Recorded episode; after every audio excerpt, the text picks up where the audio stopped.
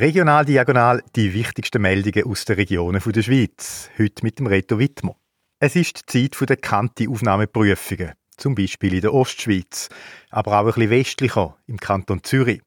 Dort wird Kritik laut. Bei den Aufnahmeprüfungen gäbe es eine Zweiklassengesellschaft.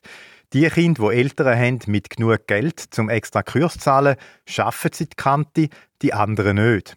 In der Ostschweiz gibt es diese Kritik offenbar nicht.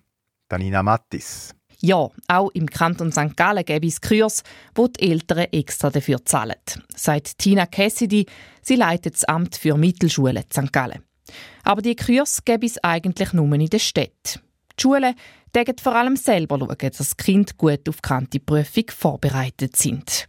Grundsätzlich gibt es Kurs von den Schulen aus und ähm, dort werden die Schülerinnen und Schüler darauf vorbereitet und mit diesen Kurs haben sie gute Chancen, um die Aufnahmeprüfung zu bestehen. Dort liegt nämlich auch der grosse Unterschied zu Zürich. In Zürich geht jedes zweite Kind durch die Prüfung und kann dann nicht an die. Im Kanton St. Gallen stehen die Chancen ganz anders. Von den Kindern, die an die Prüfung gehen, kommen 80 Prozent durch. Und da ist der Kanton St. Gallen auch nicht allein. Auch in anderen Ostschweizer Kantonen ist die Quote von den Kindern, die die Prüfung arbeiten, hoch. Auch in Appenzell Ausserrhoden liegt sie bei etwa 80 Prozent. Und auch da werden Kinder nicht in externen Kursen vorbereitet, sondern in den Schulen. Da gibt es vielleicht äh, festzuhalten, dass wir drei Trainingstage durchführen seit Jahren an der Kantonsschule Tragen mit total über 140 Leuten. Und meistens ist eine höhere Quote von denen, die dann am Trainingstag sind, nehmen an der Prüfung teil. So gesehen ist die Chancenungleichheit bei uns im Appenzellerland eigentlich kein Thema. Sagt der Ausserrhoder Bildungschef Alfred Stricker.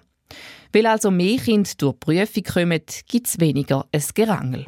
Außerdem hat auch ein Lehr- oder ein anderer Bildungsweg in der Ostschweiz einen guten Ruf. Viele Kinder gehen also gar nicht an die Kante-Prüfung, weil sie sich für einen anderen Weg entscheiden.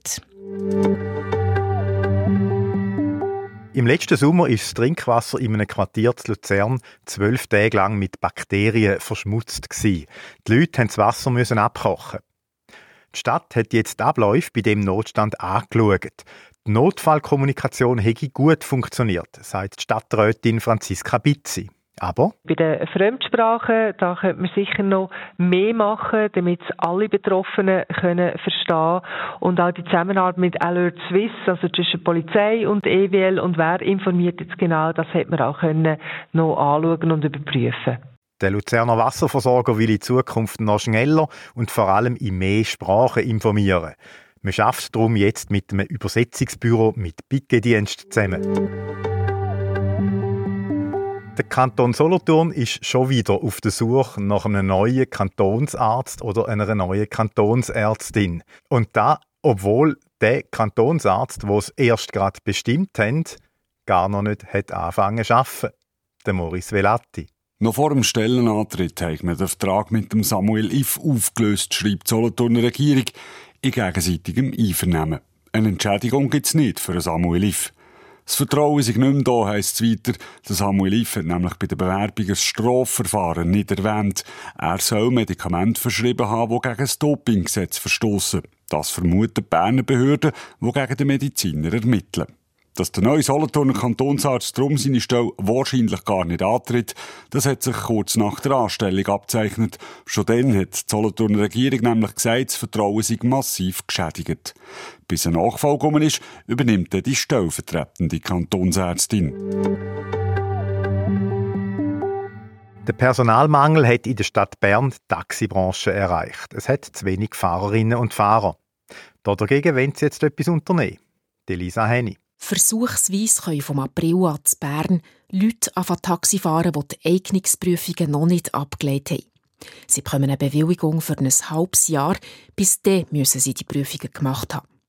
In so einer Prüfung geht es zum Beispiel darum, dass man die gesetzlichen Vorgaben kennt, dass man gute Ortskenntnis hat und dass man die Landessprache von seiner Gegend genug gut kann.